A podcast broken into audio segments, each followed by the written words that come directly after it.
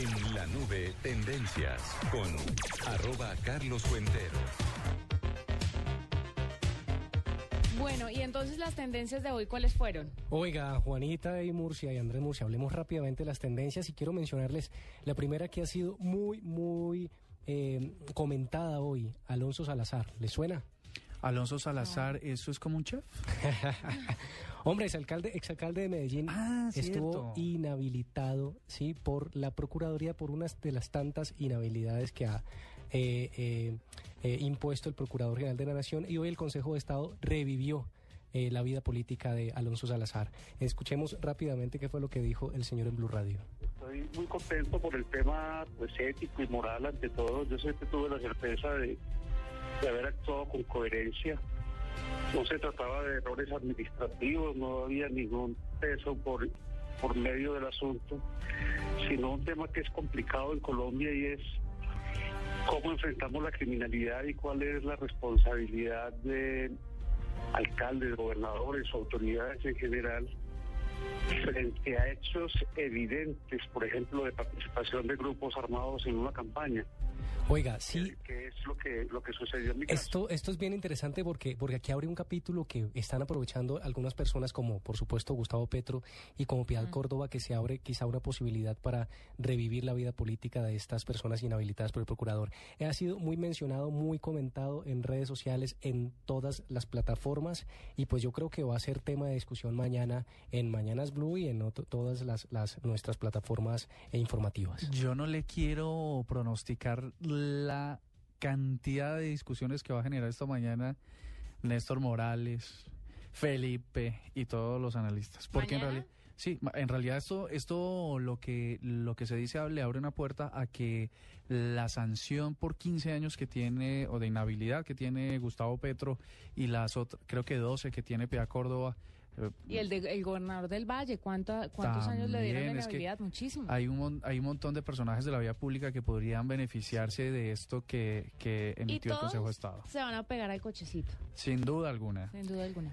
Eh, espero que no tantos. Eh, escuchen también esta otra, esta otra tendencia. Ah, carajo, esto es como... Pacífico. Oiga, es que primero, cuando uno escucha esta, esta can- y la- ahí les, les doy el dato. Quien está ¡Qué buena cantando, quien está cantando es eh, el grupo Bahía y está tocando la marimba. eh, Que no son amigos tuyos. No, no, pero son conocidos y los respeto y los admiro muchísimo. Hugo Candelario. El Él de la toca marimba. sí. ¿Y por, qué, ¿Y por qué pongo esta canción? Pues porque precisamente Buenaventura sigue siendo tendencia. Y hay una tendencia que hoy han, han mencionado mucho que se llama numeral Buenaventura Renace. Y pues ustedes han visto toda la situación que vive Buenaventura, que no es nueva, ¿no? Buenaventura lleva una situación de crisis social, de pobreza, de violencia, por lo menos los últimos 15 años. Eh, agudizada la violencia, quizá, ¿no? qui- quizá, quizá un poco más. Y históricamente los medios de comunicación regionales, locales, han venido eh, eh, denunciando lo que pasa allí y afortunadamente hoy y estos días los medios nacionales como Noticias Caracol estuvieron ahí metidos. Recomiendo que vayan a noticiascaracol.com y vean los, todos los, los, los reportes que hicieron, incluso el mismo director de, de Noticias Caracol estuvo ahí metido, porque la situación de Buenaventura es muy crítica, es muy crítica. Buenaventura vive hoy una crisis social enorme, 83% de desempleo, estamos hablando de unos niveles absurdos de violencia, de Crisis que debió atenderse desde hace bastante Por supuesto, tiempo y no llegaríamos a estos extremos de hoy en día, ¿no? Por supuesto, lo que pasa aquí es que Buenaventura es quizá el ejemplo donde, del, del olvido del Pacífico colombiano. Y el Pacífico es todo. Estamos hablando de Chocó, Valle, Cauca y Nariño, donde hay unos niveles de pobreza, de, de, de indigencia, ni siquiera de pobreza, de indigencia.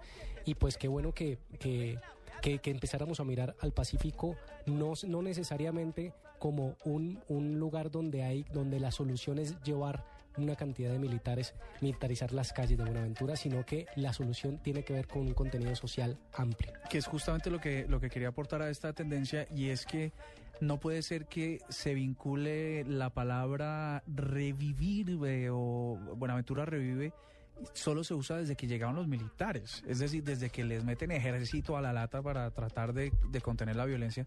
No, esto tendría que ser un ejercicio del día a día y no por la llegada del ejército. Sí, pero el ejército está ayudando de cierta forma a que la a que haya seguridad y en, me- y en la medida Sí. en que haya seguridad pues obviamente van a tener todas las otras cosas y van a llegar todas las otras ayudas porque mientras tanto esas cosas que pueden mandar para ayudar a la gente allá se van a desaparecer Es, es complicado, mira, yo estaba justo leyendo un reportaje que hice para el diario El País hace nueve años.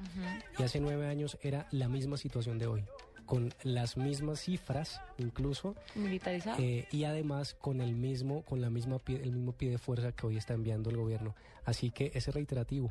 Lo que No sigue nada. pasando, no pasó nada. Lo que pasó, pues por supuesto, sigue eh, Buenaventura en una crisis social y qué bueno que le echemos una mirada a lo que pasa en pues el Pacífico ojalá esta colombiano. vez sí pase algo Y pues Sí esas eran mis tendencias. Están un poco con- políticas hoy, ¿no? Pero, Sí. pero bueno. no hubo nada ligero No, Nada. ¿sabe que no? ¿Sabe Ay, que no? Shakira no salió en tendencias. hay que dejarte La verdad, yo, yo la paso. Yo paso, pues, porque no, es que Shakira todos no- los días hablamos de Shakira, no, pues, Sí, y sí, está sí, muy sí. bien, está lanzando disco, Ay, Sí. pero todos los días es No, no, no, extenuante. no. Bueno, sí. Me Yo- parece. yo- es, es que el otro día estuvo buena la- el, el mix musical que le hicimos ¿Quiere- a la pobre. Ah, si quiere algo ligero, hoy hubo una pedrea en la Universidad Pedagógica. Sí, cerraron las 72 entre Ay. 15 y 11 duro. Ahí tiene algo ligero. No me parece tan ligero, No, ¿sabes? para él es Pero- ligero porque como, como él estuvo eh, otrora comandando ejércitos de estudiantes. Más bien, continuemos, Juanita.